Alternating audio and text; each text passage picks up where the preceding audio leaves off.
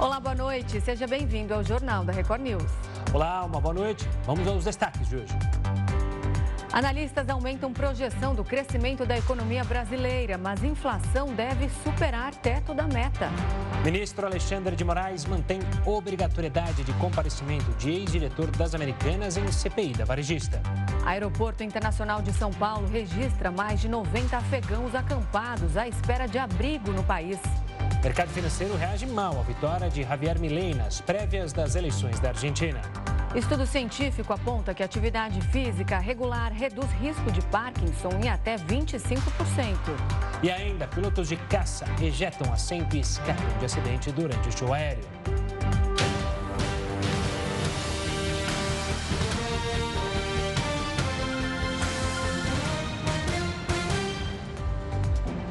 O ex-diretor das lojas americanas, Márcio Cruz Meireles, terá de comparecer amanhã à CPI que investiga uma suposta fraude contábil na rede varejista. A decisão foi publicada hoje pelo ministro Alexandre de Moraes, do Supremo Tribunal Federal, que manteve a obrigatoriedade de comparecimento do ex-diretor. Ele poderá ficar em silêncio e prestará depoimento na condição de testemunha. Márcio Cruz Meireles é um dos suspeitos de fraude fiscal os balanços da Americana, que em janeiro declarou um rombo de 40 bilhões de reais nos cofres da empresa e pediu recuperação judicial. O governador de Roraima, Antônio Denarium, teve o mandato cassado pelo Tribunal Regional Eleitoral do Estado. A decisão foi movida por um processo que investiga a atuação dele na distribuição de cestas básicas no período eleitoral de 2022. Denário segue no cargo por meio de uma liminar até que o Tribunal Superior Eleitoral analise o caso. A cassação vale também para o vice-governador Edilson Damião. Em nota publicada nas redes sociais, Antônio Denário diz que está com a consciência tranquila e que fez o correto pelo bem do povo do Estado. Metroviários de São Paulo estão reunidos neste momento para decidir se entram ou não em greve a partir de amanhã. O repórter Felipe Brandão acompanha a Assembleia e tem as informações. Boa noite, Felipe. As suas informações. Oi, Gustavo, boa noite a você, boa noite a Renata e a todos que acompanham a Record News. A direção do Sindicato dos Metroviários disse que a companhia adiou o leilão da linha 15 Prata, previsto para o dia 28 de agosto. Por isso, defendeu que a categoria siga trabalhando, portanto, contra a paralisação. Daqui a pouco ocorrerá a votação online, que vai definir se a greve ocorrerá ou não, a partir das zero hora desta terça-feira. O resultado deve sair às nove e meia da noite. Se decidirem pela paralisação, os metroviários funcionários têm que manter 70% do serviço nos horários de pico e 30% nos demais períodos. Essa decisão é da Justiça do Trabalho. Renata, Gustavo, é com vocês. E o governo do Rio de Janeiro anunciou hoje a nomeação de novos professores para a rede estadual de ensino. O repórter Lúcio Castro está na capital fluminense e tem mais detalhes. Boa noite, Lúcio. Quantos docentes foram convocados? Olá, Renata. Boa noite, Gustavo. E boa noite para você que acompanha o Jornal da Record News. Conforme o governador Cláudio Castro, quase 640 professores foram nomeados para os cargos. Eles foram aprovados em concursos de 2013 e 2014. Serão atendidas as disciplinas de artes, biologia, educação física, espanhol, física, geografia, história, língua inglesa, língua portuguesa, matemática, química, sociologia e ensino religioso. A nomeação faz parte do chamamento dos 2 mil aprovados nesses concursos. Agora, a rede estadual do Rio de Janeiro alcança a marca de 54.606 professores.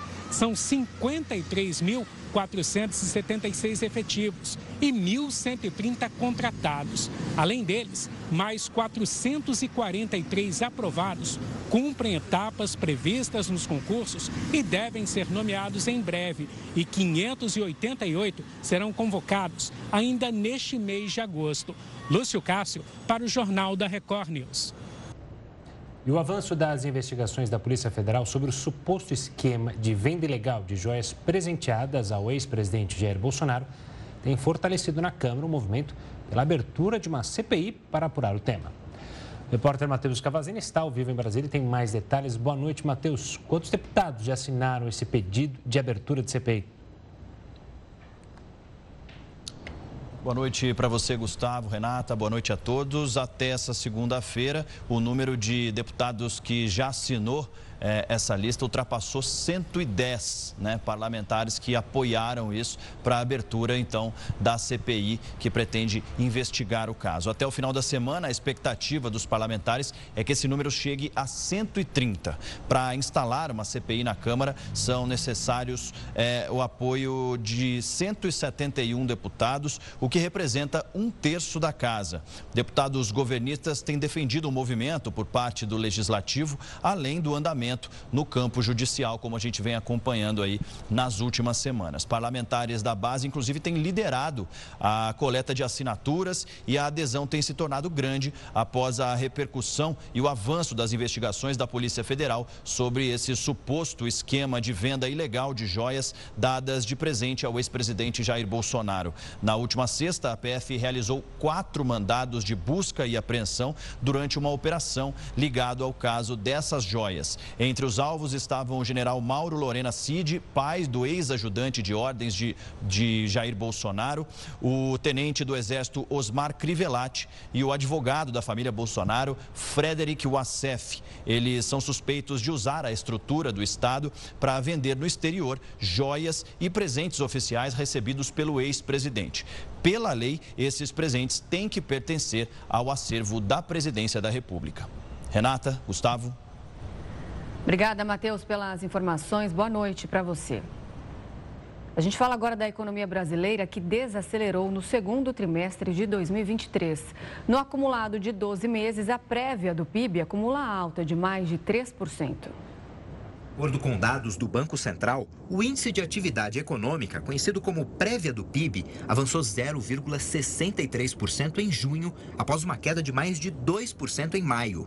Com este resultado, o IBCBR encerrou o segundo trimestre com alta de 0,43% e alcançou os 146,65 pontos. O dado mostra uma desaceleração na economia brasileira, já que nos primeiros três meses do ano, o crescimento tinha sido de 2,41%, o melhor desempenho desde dezembro de 2013.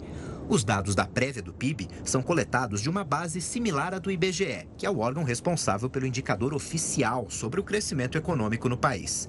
Dessa forma, o IBCBR ajuda o Banco Central a tomar decisões sobre a taxa básica de juros, atualmente fixada em 13,25%. Ainda segundo a autarquia monetária, na comparação com junho do ano passado, o índice apresentou uma alta de 2,1%. Em relação ao primeiro semestre de 2022, o avanço foi ainda maior, de 3,42%. Já no acumulado de 12 meses, a taxa corresponde a um crescimento de 3,35% da atividade econômica nacional. Os analistas do mercado financeiro aumentaram a projeção do crescimento da economia para este ano. Com relação à inflação, a expectativa ainda é que ela supere o teto da meta. O mercado financeiro aumentou a previsão para o crescimento econômico de 2023 de 2,26% para 2,29%. A informação foi publicada no Boletim Focus. Pesquisa é divulgada semanalmente pelo Banco Central, com a análise dos principais indicadores econômicos do Brasil. Para o próximo ano, os economistas acreditam que o produto interno bruto tenha alta de 1,3%. O PIB é a soma de todos os bens e serviços produzidos no país. Com relação à inflação oficial brasileira, os analistas mantiveram a projeção de 4,84%. Caso a previsão se confirme, este será o quinto ano consecutivo que o indicador fica acima da meta, definida pelo Conselho Monetário Nacional. Para 2023, a meta é de 3,25%, com tolerância de um ponto percentual e meio. Ou seja, a inflação pode ficar entre 1,75% 5% e 4,75%. Já para o ano que vem, a previsão dos economistas para o índice recuou de 3,88% para 3,86%. O principal instrumento utilizado pelo Banco Central para controlar a inflação é a taxa básica de juros. A expectativa do mercado financeiro é que a Selic termine o ano em 11,75%. Ou seja, teria uma queda de um ponto percentual e meio em relação ao atual patamar. E ainda, segundo o Boletim Focus, a projeção para o dólar é que ele termine 2023 com cotação R$ 4,93. E para entender os motivos que estão por trás dessa previsão otimista dos analistas, a gente entrevista agora o professor de economia da Unifesp, André Roncaglia. Professor, é um prazer te receber aqui no Jornal da Record News. Um prazer estar aqui com vocês. Boa noite. Professor, começando pelo PIB, o que pode ter influenciado esse pequeno aumento nas projeções para o produto interno bruto desse ano? É uma combinação de uma safra agrícola muito boa, né? então a agricultura vai puxar bastante o PIB neste ano e a gente tem também ainda um processo de recomposição do setor de serviços, que depois da pandemia vem aí uh, ano após ano tentando recompor o seu ritmo de atividade. Então a combinação desses dois elementos explica grande parte desse uh, número positivo e relativamente otimista por parte do mercado. Professor, olhando para justamente a inflação. O Boletim Focus prevê ela acima ainda do teto. O porquê desse motivo? O que, deve pressionar a inflação nesses próximos meses? E é muito negativo ficar acima do teto ou não? É só apenas uma coisa burocrática?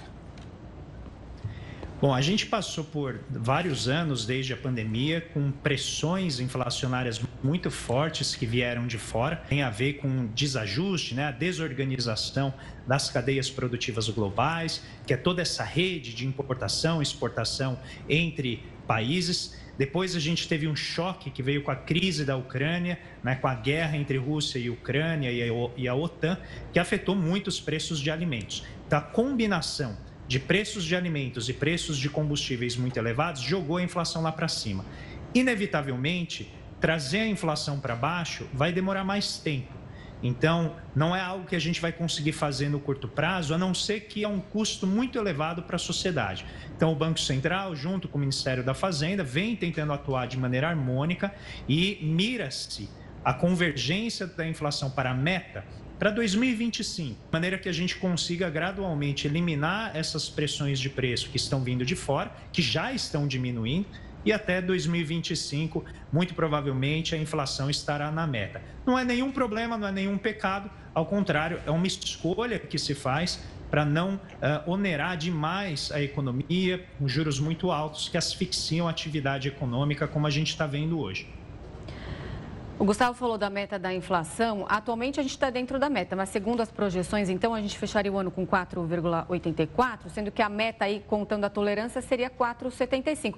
A gente estaria ali uma margem pequena, 0,09 acima. É algo que pode trazer grandes impactos ou é, interferir na queda de redução do ritmo da Selic? Não, certamente isso já está previsto pelo mercado. Uh, na verdade, até o número era mais alto do que isso, se imaginava algo em torno de 5,06, 5,1. Então, a gente agora já está num processo desinflacionário, que a gente chama, que é quando a inflação vai perdendo força que ele está bem avançado. Então, o Banco Central deixou a taxa de juros elevada por mais de um ano, né, como a gente viu, e esse processo foi diminuindo a atividade econômica nos setores que não eram afetados por esses choques que eu mencionei, de alimentos, de combustíveis. E o que a gente está vendo agora é uma certa normalização dos preços. Então, a taxa de câmbio está ali razoavelmente moderada, mais baixa, os preços de combustíveis oscilam no cenário internacional, mas a política da Petrobras vem moderando o repasse de preços para o mercado interno.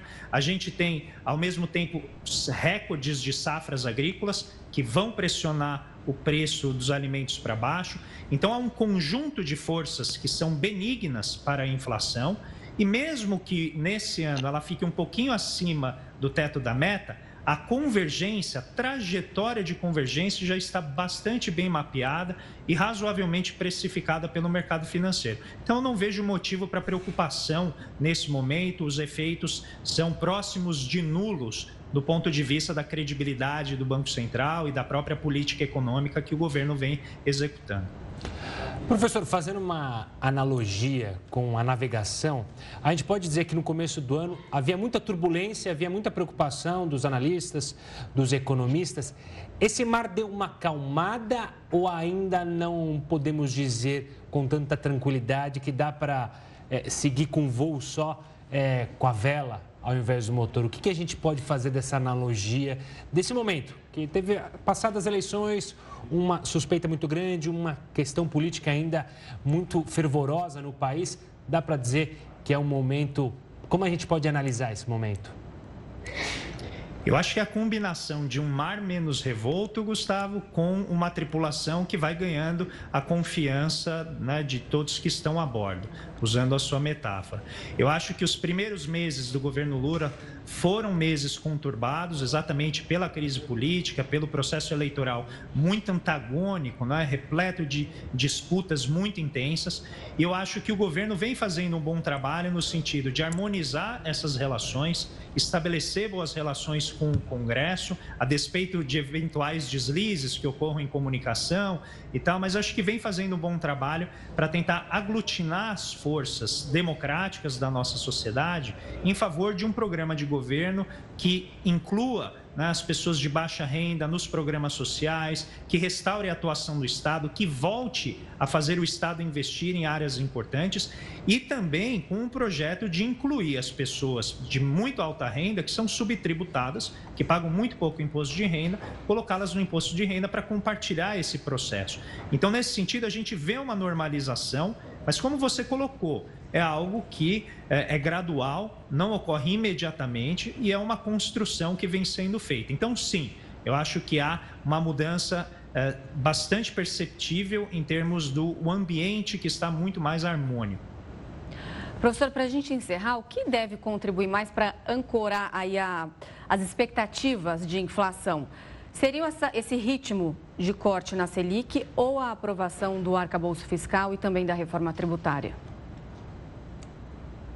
Eu acho que é um conjunto de coisas. Certamente a aprovação do arcabouço fiscal vai desempenhar um papel muito importante em dar a confiança que o mercado financeiro precisa, mas ao mesmo tempo também oferece ao governo, eu acho que mais poder de barganha para aprovar os seus projetos no Congresso e conseguir avançar uma agenda reformista, mas uma agenda também de inclusão social e inclusão produtiva. A gente não pode esquecer que a transição energética, ela é esse novo horizonte que envolve a criação de muitos empregos, de investimentos bastante sintomáticos em termos de inovação.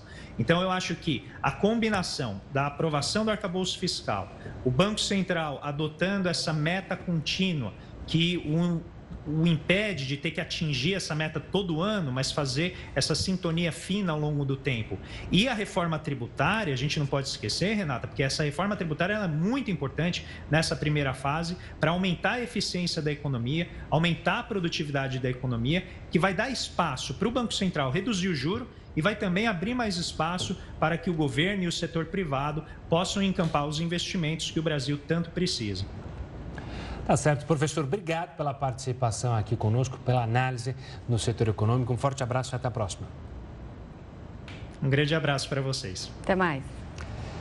O governo do Paraná concluiu o processo de privatização da empresa de energia Copel. A oferta de ações alcançou um dos maiores valores negociados na B3 nos últimos anos. Ao todo, o montante alcançou 5,2 bilhões de reais. Foram vendidas 319 milhões de ações, com preço fixado de R$ 8,25.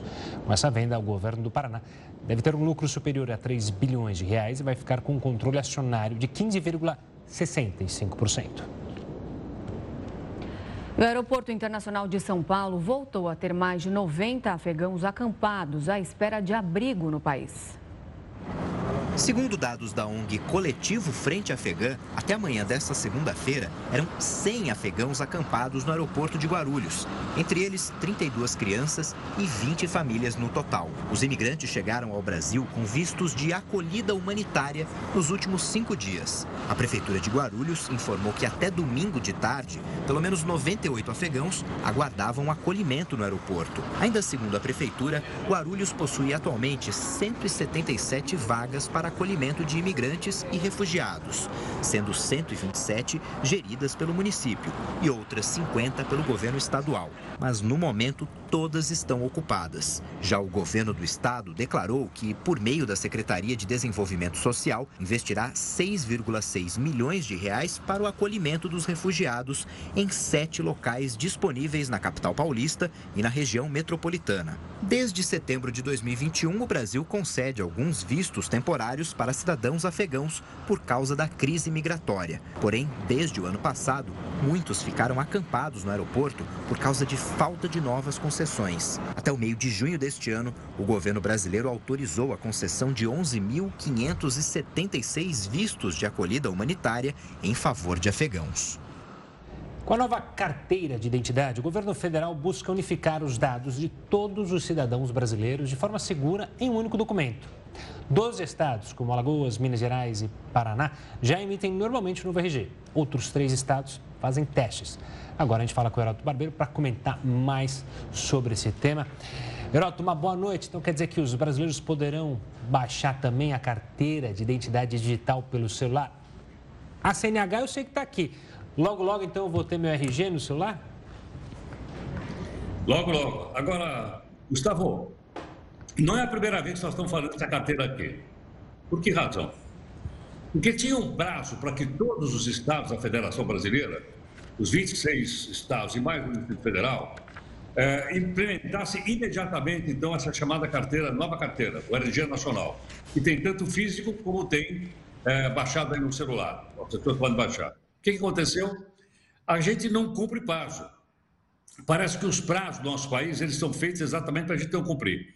Então vem agora mais uma informação dizendo o seguinte: olha, nós vamos estender o prazo até o dia 6 de novembro, até 6 de novembro deste ano. Todos os estados da Federação Brasileira, mais geral, vão entrar com o chamado RG Nacional, Carteira Nacional de Identificação, e é o último prazo. Agora, vamos ver se vai cumprir ou não. O fato é o seguinte: o fato é que Enquanto não cumpre esse prazo, há um perigo desgramado. Qual é? As pessoas viajam de um estado da Federação Brasileira para outro e tiram mais de um RG. A gente tem visto aí no noticiário policial que tem cidadão que tem três, quatro RG, um em cada estado da Federação Brasileira. Então, consequentemente, ele pratica golpes muitas vezes de compra num estado, depois ele vai para outro, depois vai para outro, e ele vai mudando de novo, vai mudando de RG. Então, o prazo agora é 6 de novembro. Alguns estados já avançaram? Sim. Total deles são 11. Tem 11 estados onde já está funcionando, três estão na, na, na BIC, já para colocar, a gente vai ter, portanto, 14. Mas o que me chama a atenção, por exemplo, é que o estado de São Paulo não está nem na bica. Sei que está acontecendo, é o estado mais populoso do Brasil, primeiro São Paulo, depois de Minas Gerais. Minas está tá na bica, ainda não tem, mas está tá na direção. São Paulo, ninguém fala nada e não sabe se isso vai conseguir ou não. O fato é o seguinte: o fato é que isso vai ser muito importante para melhorar a segurança do animal e vai ter um número só. Então, o cidadão não vai poder ter o RG com o número São Paulo, outro no Sergipe, por aí afora. E o número vai ser o nosso querido uh, CPF. Vocês, por acaso, lembram do CPF de vocês de cor? O duro eu quero ver alguém lembrar do SIC. Só você. Não, não, não, não, não. Não pode fugir da pergunta. Não pode fugir da pergunta. Eu lembro, mas eu não vou falar aí, aqui. É? Eu lembro o meu, eu sei o meu de cor, sei do meu marido, mas eu tenho uma curiosidade no meu Heródoto. Eu consegui decorar só de dois em dois. Aí meu marido fala que eu sou doido, que tem que decorar de três em três. Mas aí é uma tática sua. É uma tática, justo, decorei justo, de dois justo. em dois. Você lembra do seu? Você guardou também, Gustavo? Eu guardei. Eu, eu, não, eu, eu, eu, eu fui no 3 em 3 com o marido da, da Renata. 3 em 3. E só aquele último númerozinho que eu falo de dois. Eu falo 3, 3, 3 e 2. Cada um tem que decorar, porque esse vai ser o nosso número de RG. Pois é. E que vai ser muito bom, porque outra coisa, ele vai vir estampado o QR Code ali, e qualquer celular, você apresentou o celular, eu pego, leio, e eu vou saber os dados que eu preciso para ter segurança que você é você mesmo. Porque muitas vezes, sabe como é que é? Com essa tal de inteligência artificial, ela coloca coisas incríveis, não só na nossa boca, como na nossa imagem também. Então, parece, mas não é mas agora com isso vai mudar bastante. Vamos ver se o pessoal vai cumprir o prazo do dia 6. Se não cumprir no 6, no 7 eu vou estar aqui para falar de novo. Você sabe, Heródoto, que você está falando do prazo? Eu estou esperando ansiosamente porque eu perdi o meu RG faz tempo já. E estou usando só minha CNH. E eu queria ditar outro, mas eu falei, ah, não, vai sair o digital, vou esperar, vou esperar mais um pouco. Eu, eu sou uma das que está ali na primeira fila de espera. E olha, como você tem muita gente, só para você ter uma ideia, até agora foram emitidos 200 mil carteiras físicas novas e só 170 mil digitais.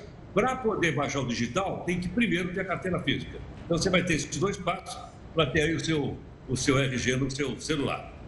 Boa, Heródoto. Uma ótima semana para você. A gente segue junto. Até amanhã, hein? Tchau, gente. Um abraço. Obrigado. Até amanhã. E o número de mortos no Havaí por causa dos incêndios na região subiu para 96 pessoas. Os incêndios florestais já devastaram parte da ilha de Maui e socorristas continuam à procura de dezenas de desaparecidos na região. O incêndio já é considerado o mais letal dos Estados Unidos em um século. As autoridades confirmaram no sábado que o número de vítimas ultrapassou as 85 provocadas por uma tragédia semelhante na cidade de Paradise, na Califórnia, em 2018. O desastre no Havaí acontece depois da América do Norte sofrer os impactos de vários fenômenos climáticos extremos nos últimos meses, como os incêndios no Canadá e a extensa onda de calor que castigou o sudeste dos Estados Unidos e do México. Preço de passagens aéreas é o maior em 14 anos. A gente fala sobre isso já já aqui no Jornal da Record News. Estamos de volta para falar que as doenças cardiovasculares matam um brasileiro a cada 90 segundos no Brasil. Os dados são da Sociedade Brasileira de Cardiologia. De acordo com os números, o percentual é maior que todos os cânceres juntos, além de problemas respiratórios, violência e acidentes de trânsito. E isso acontece porque as patologias do coração são muitas e acometem grande parte da população brasileira. Estima-se que pelo menos 400 mil pessoas morram por doenças cardiovasculares ao final de cada ano, o que significa uma morte a cada um minuto e meio. Segundo estudos, a pressão arterial sistólica elevada foi o principal fator de risco para mortalidade por doenças cardiovasculares em 2019. E quem vai nos explicar mais sobre os perigos das doenças cardiovasculares é o Dr. Antônio de Padua Mansur. Ele atua como diretor do Serviço de Prevenção de Cardiopatia na Mulher e Reabilitação Cardiovascular do INCOR. Doutor, uma boa noite, obrigado pela participação aqui conosco. Me chama atenção esses números aqui no Brasil. A gente melhorou, segue piorando, os brasileiros estão deixando de lado o coração e por isso esses números tão altos. O que, que pode se explicar para isso? Boa noite, boa noite a todos. Realmente, uh, esse, esse é o número, a cada 90 segundos tem uma pessoa morrendo do coração. E as doenças cardiovasculares é a principal causa de morte na população brasileira, tanto em homens como em mulheres. E uh, para vocês terem uma ideia, em 2021, nós tivemos quatro, quase 400 mortes por doenças cardiovasculares. E isso representa mais ou menos quase 25% das mortes em 2021. Então, é realmente a principal causa de morte. Eu vou até mais além um pouco, não são 90 minutos, até um pouco menos.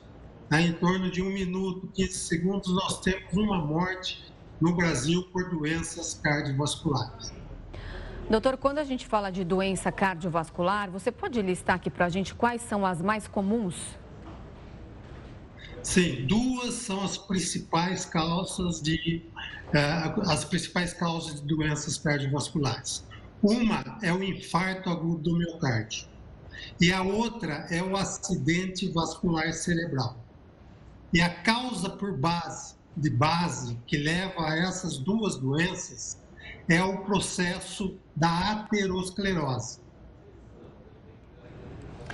E doutor, ainda olhando essas questões do coração, elas são provocadas por um conjunto de atitudes que a gente toma ao longo da vida, seja se ocioso, sem exercício, alimentando mal, tem o um fator genético também ou não? Sim, tem também o fator genético, mas as principais causas ah, ah, de, de fatores que levam a esse processo da aterosclerose e às complicações decorrentes desse processo, ah, são o que nós denominamos fatores de risco, os principais fatores de risco.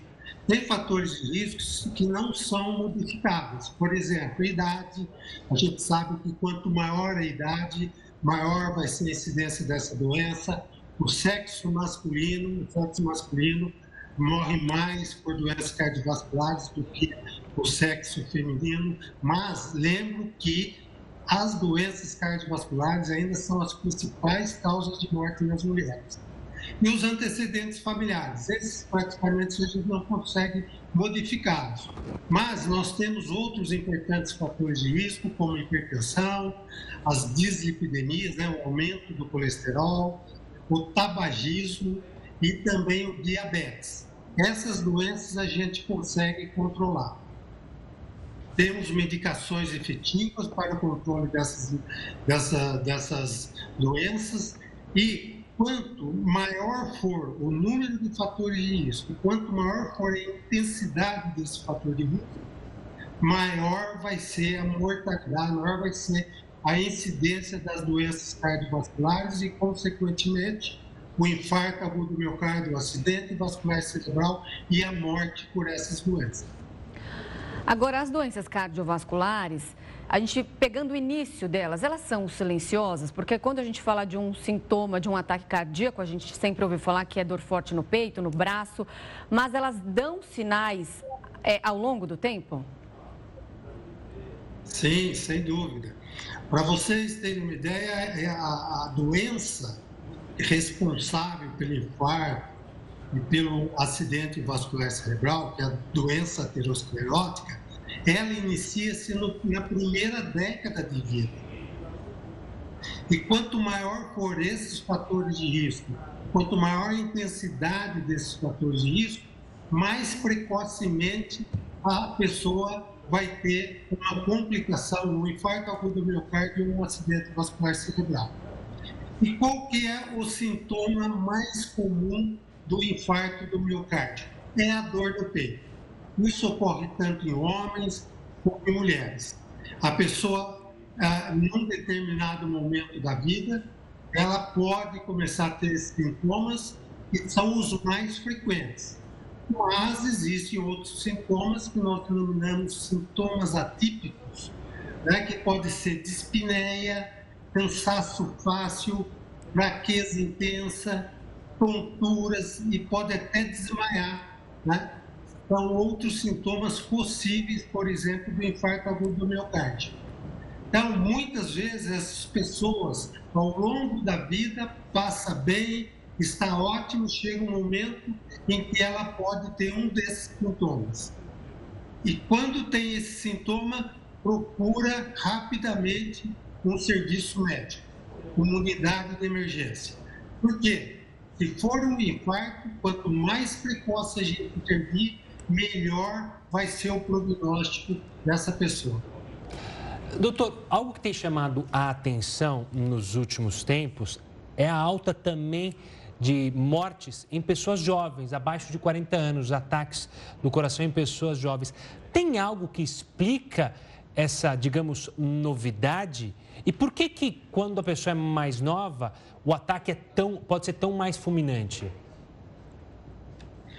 Então, é, realmente tem uma, uma, uma, um grupo que tem um infarto mais precoce. Esse grupo que tem um infarto mais precoce, geralmente, eles têm fatores de risco mais importantes, mais intensos. Então, por exemplo, ele tem um colesterol muito aumentado. Ele tem uma hipertensão arterial muito importante ou um diabetes muito importante. E junto com isso, associado com isso, se ele fuma, então vira uma bomba relógio. E isso daí faz com que eles tenham uma doença mais precoce.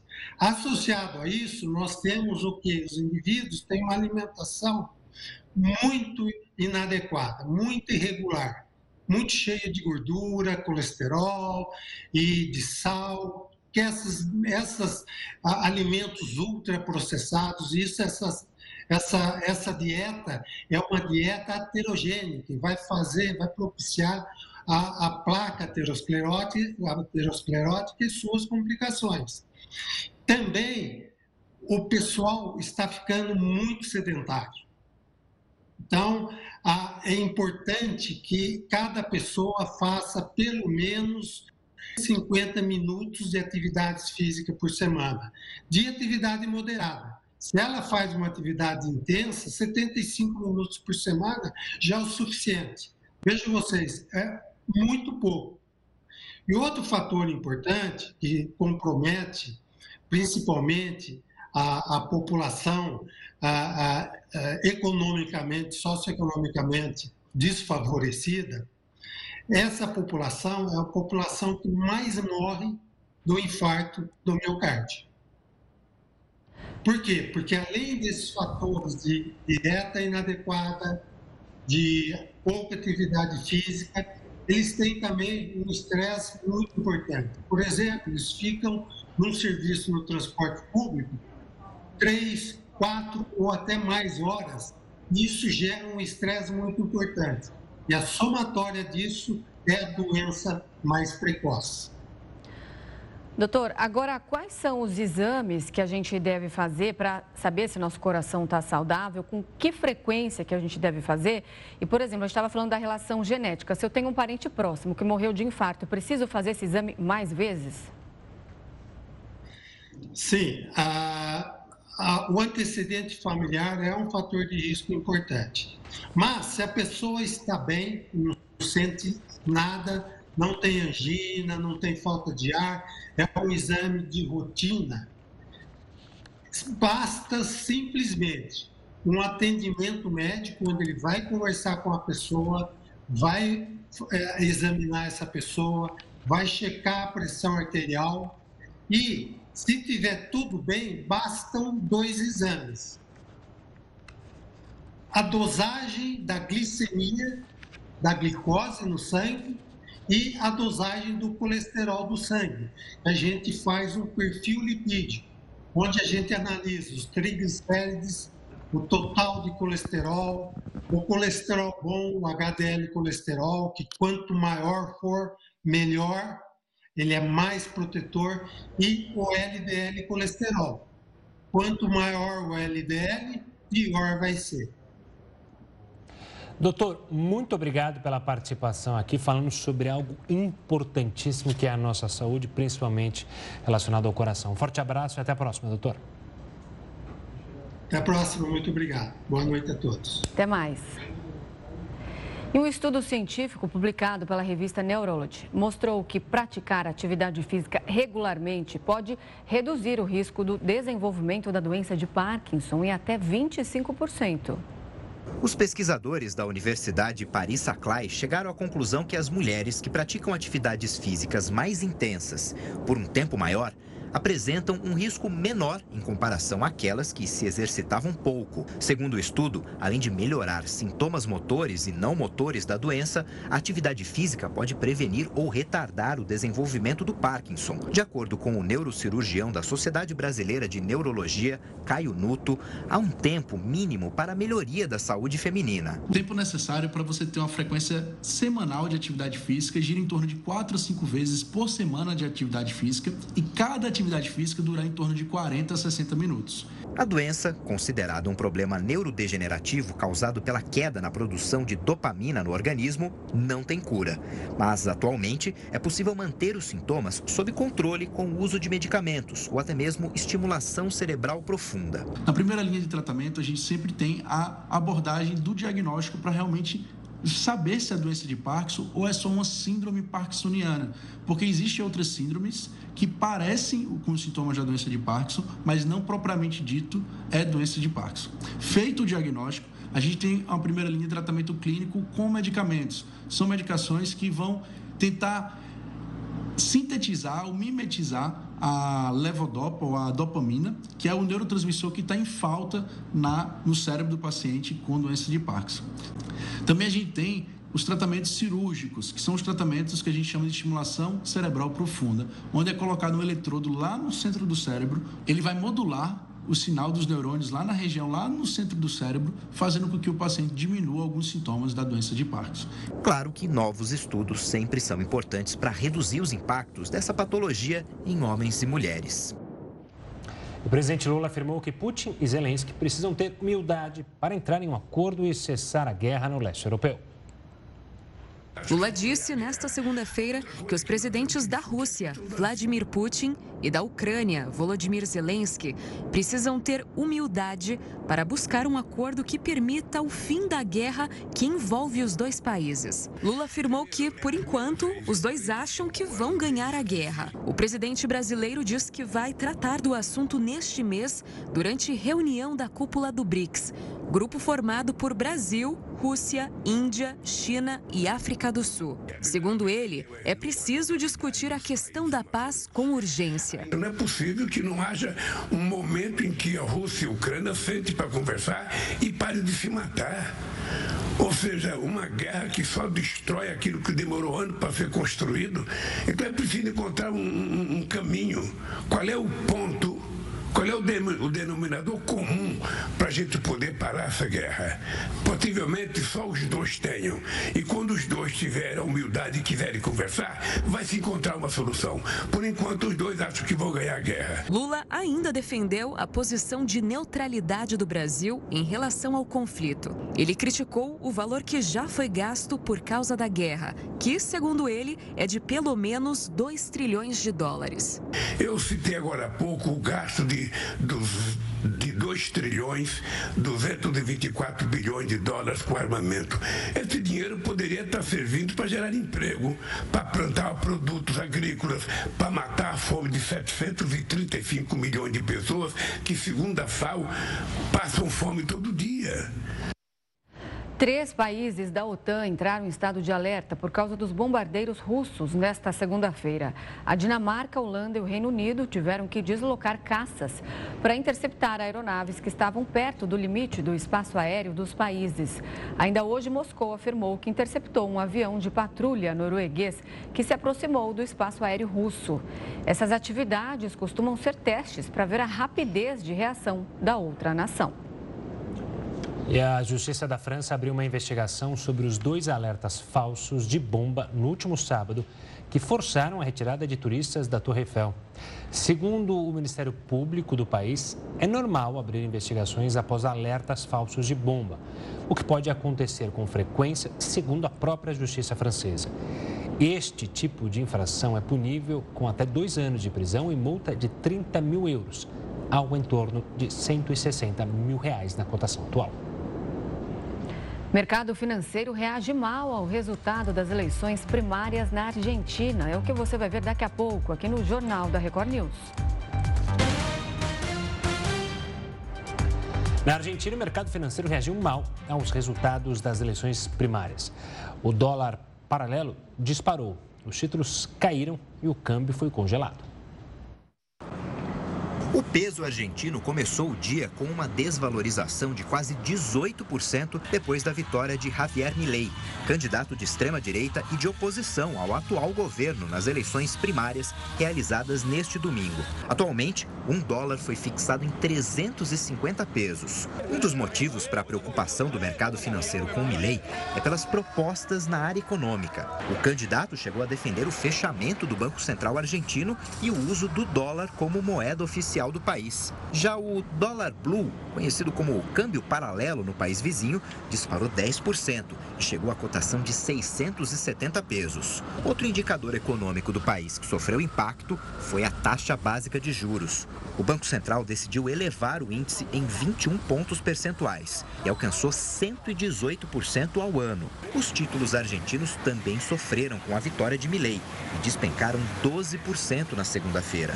O deputado ultraliberal Recebeu 30% dos votos na eleição que define os candidatos que vão disputar a corrida presidencial em outubro deste ano. A segunda chapa mais votada foi a do partido Juntos pela Mudança, que apareceu na segunda colocação com 28,3% dos votos. Já a aliança governista ficou em terceiro lugar, com 27,3%, sendo que o atual ministro da Economia, Sérgio Massa, foi o mais votado da legenda, com 21,41% dos votos.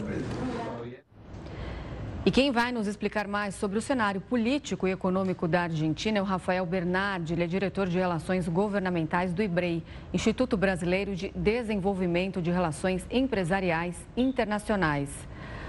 Olá, Rafael, seja bem-vindo. Olá, Renata. Olá, Gustavo. Muito boa noite. Boa noite a todos. Rafael, a gente viu então o Javier Milei vencendo as primárias aí da Argentina, vai disputar agora as eleições de outubro com os outros dois candidatos que receberam mais votos depois dele. Como que fica a questão da política interna argentina? O que dizem as pesquisas? Como se desenham os apoios a partir de agora? Maravilha, é, como bem visto, né, no dia 13 agora, no último domingo de agosto, nós tivemos as prévias, eles chamam lá de, de passo, né, são as primárias abertas, simultâneas e obrigatórias, onde todos os eleitores são obrigados a votar nessa prévia. É importante até dizer que, curiosamente, nós tivemos uma abstenção recorde de 30% nas urnas nesse último domingo, segundo os dados da própria é, Direção Nacional Eleitoral. É, nesta concorrência, nós tínhamos três grandes partidos, na verdade, que estão nessa grande disputa. Né? O, o, o Javier Milei, ele, na verdade, é considerado um outsider, né? ele foi é de ultradireita, ele é um economista e realmente ele chamou muita atenção nesse último domingo, dado a, expressiva votação que ele teve, que foi mais de 30%, ele venceu é, em 18 províncias das 23 no, no, no país argentino. É, logo na sequência, nós tivemos o Sérgio Massa. Sérgio Massa, ele vem pela União pela Pátria, ele é o atual ministro da Economia, é um, é um, é um candidato é, da direita peronista que concorria contra a esquerda peronista, que era o Juan Grabois. O Sérgio Massa é, por ter um diálogo mais fácil com o empresariado, por ter um diálogo é, mais tranquilo e ser o atual ministro da Economia, ele realmente veio sustentado por isso.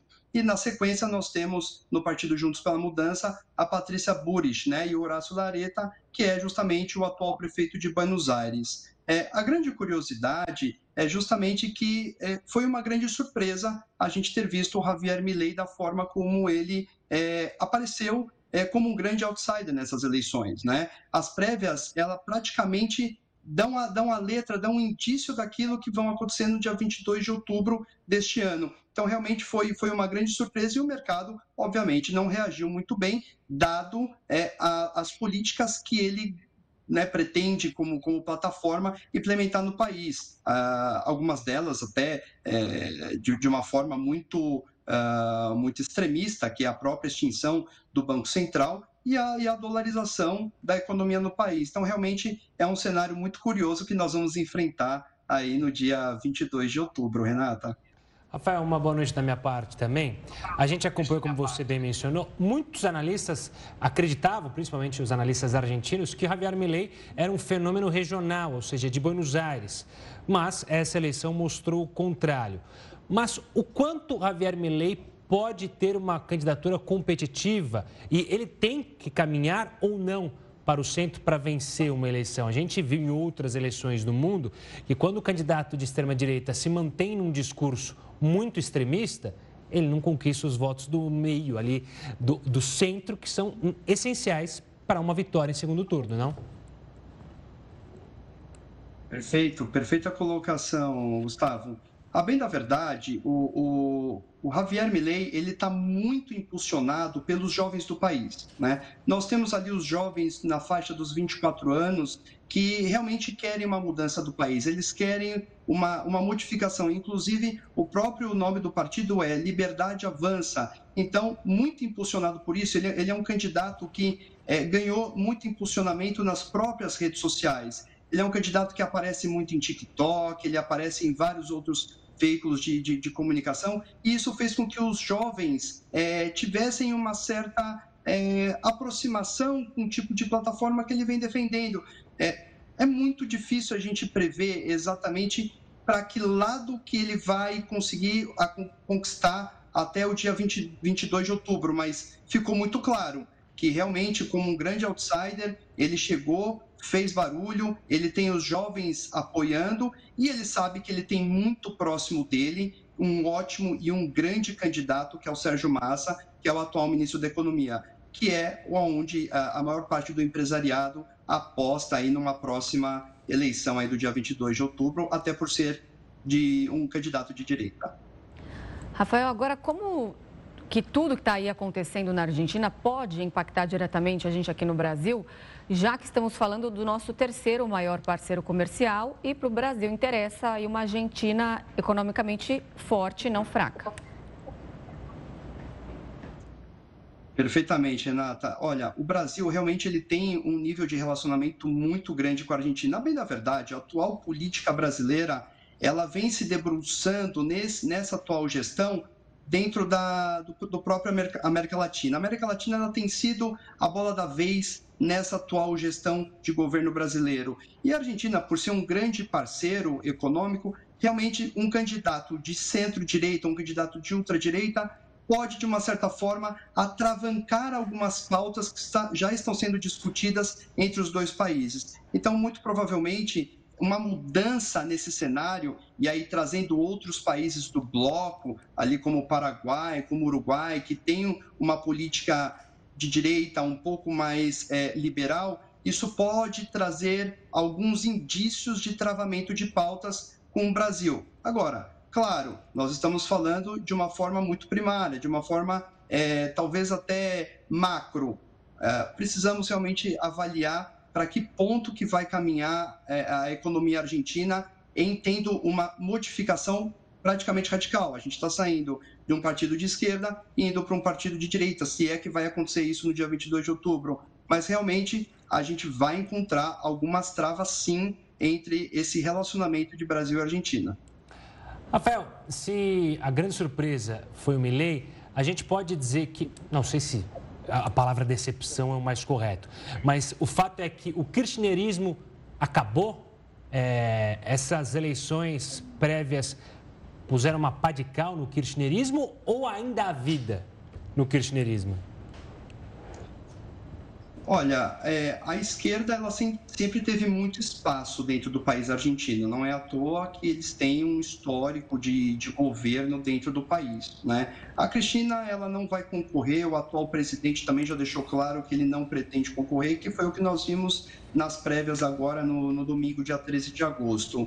É, eu vou dizer que é o seguinte: é, ainda há uma sobrevida, mas é importante também haver esse equilíbrio, né? essa alternância de poder, muitas vezes, ela tem, ela tem o seu lado positivo, né? ela, ela acaba trazendo, de uma certa forma, é, políticas diferentes, é, ela traz um, um, equilíbrio na tomada de decisão, mas eu posso, é, é, de uma certa forma, dizer que a esquerda, ela sim, ela ainda tem uma sobrevida, em que pese o momento político é, vivenciado um momento econômico da, da, própria Argentina, mas, como toda esquerda, são organizados, sabem como operacionalizar e, e, e não, não, não, descartaria, é, inclusive, um, um, uma força-tarefa nesse próximo cenário, até 22 de outubro, para tentar, de, alguma, de alguma forma, absorver, principalmente a Patrícia Liburis, tentar absorver um pouco é, dos próprios candidatos do, do, do, concorrente dela, que foi Horácio Larreta,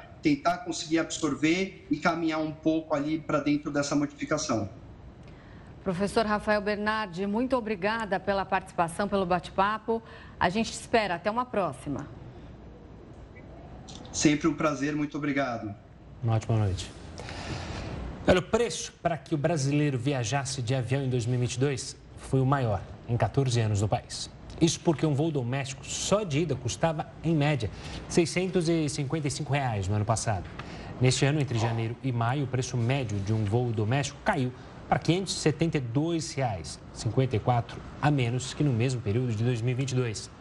Apesar da queda do preço, o valor médio das passagens ainda está entre os maiores da década.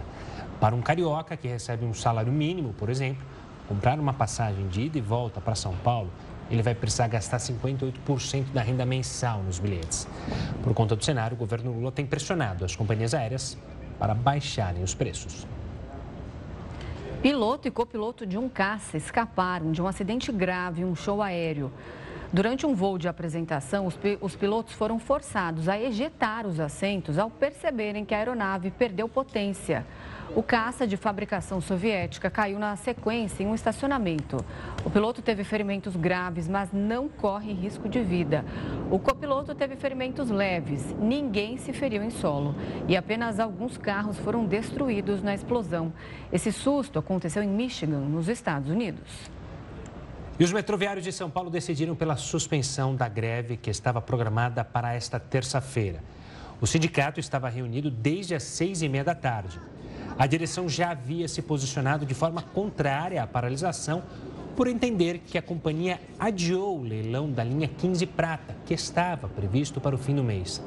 Desta forma, as linhas devem operar normalmente amanhã em São Paulo. O Jornal da Record News vai para um rápido intervalo e volta já. Informação importante: mais um político foi morto no Equador nesta segunda-feira. Desta vez, o crime foi contra o dirigente partidário Pedro Briones. Segundo a imprensa local, ele foi atingido por dois tiros na cidade de Esmeraldas. O assassinato aconteceu cinco dias após a morte do candidato Fernando Villavicencio, de quem Briones era ideologicamente adversário. O ex-presidente Rafael Correa, que era ligado ao político, lamentou o ocorrido e pediu um basta na violência. Já a candidata à presidência, Luísa Gonçalves, afirmou que a época mais sangrenta que o Equador vive é em decorrência de um governo inepto. Os chineses foram surpreendidos pela formação de uma tempestade atípica no noroeste do país. Imagens compartilhadas nas redes sociais mostram as nuvens de uma supercélula que atingiu a região de Tacheng, esse fenômeno raro é uma tempestade com duração de duas a seis horas, com fortes rajadas de ventos e nuvens espessas. Como ela pode causar tornados, a supercélula é considerada perigosa. O fenômeno acontece quando a superfície está com mais calor e bastante umidade, o que causa a corrente de ar que gira no interior da nuvem. Essa edição do Jornal da Record News fica por aqui. Obrigado pela companhia. Uma boa noite. Você fica agora com o News das 10 e a Nívia Reis. A gente se vê amanhã. Até lá. Tchau, tchau.